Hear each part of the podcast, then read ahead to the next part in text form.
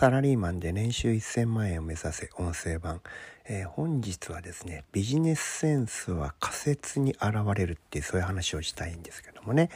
えー、ビジネスを一緒にやっていてですねああこの人仕事に対するセンスがあるなって思う人がねたまにいるんですけども、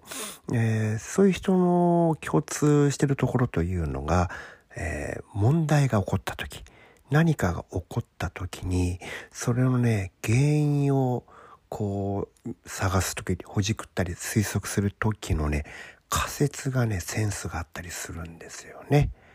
もしくはね、えー、この場合こうなったらこういうふうにいくんじゃないのか多分こうやったらうまくいく気がする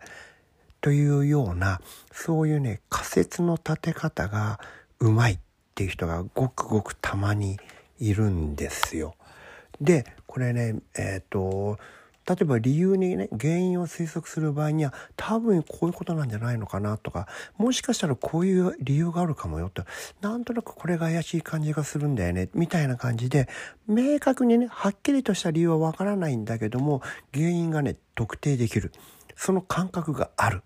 なんとなく当て推量なんだけども当たらずといえども遠からじっていうものがねスッと思いつく人がいるんですよね。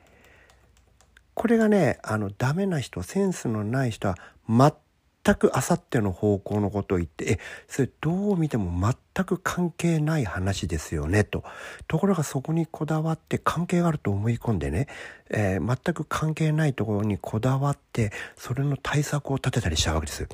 それ全部時間の無駄ですよねそうなっちゃうと。これはねあの本当に面倒くさい人なんですけども、えセンスのある人というのはここはねうまいこと、えー、ちょうどいい具合のところでね、えー、多分この辺りだなっていうこのね、えー、糸の垂れ方というかね、えこの辺りに魚がいるんじゃないのっていう糸のねこの垂らし方垂らす場所のね当て方が非常にうまい人がいます。でね皆さんもねこれをね目指してほしいんですよ。それをするためにはどうしたらいいのかというといろいろな状況の中でたくさん仮説を立ててみるってことです。つまりこれはほとんど両稽古でどうにかなるんですよね。何か問題が起こった時に自分でその原因をね考えてみる。どうやったらいいかを考えてみる。それをね繰り返すんですよ。で当たっても外れてもその検証をするってことです。当たれば当たったってそれはいいんですけどもいいことですが外れた場合に自分の読みとどこがどうずれていたのかこの部分をねちゃんと腹落ちするまでこうほじくるんですよ。ずれていたということはあなたが間違ってたんですよね。間違ってた理由がどこにあるのかを謙虚に反省するということです。これを繰り返していくことでだんだんとこの仮説が当たる打率が上がってくるんですよ。これね、あの若手の人に20代の人、もしくは30代前半ぐらいまでの人っていうのはね、これ本当にたくさんやった方がいいですよ。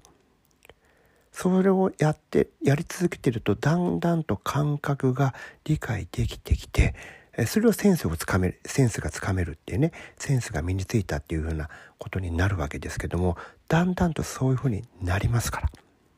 これがね、あの、できるかどうかっていうのは、えー、非常に大事で、できるようになると、全く知らない状況、初めての体験、初めて起こる、えー、わけわかんない状況なのに、うん、多分これこうやったらいい気がするなっていうことが分かるようになりますしそれがそれなりの精度で正しいというね、えー、現実になったりするんです。これがね、えーと、ビジネス力とも言えるものなので是非ね皆さんもその仮説の力を高めるためにたくさんの仮説っていうのを立ててそれを検証してみるそういう癖をつけていただきたいと思います。今日もお聴きいただきありがとうございました。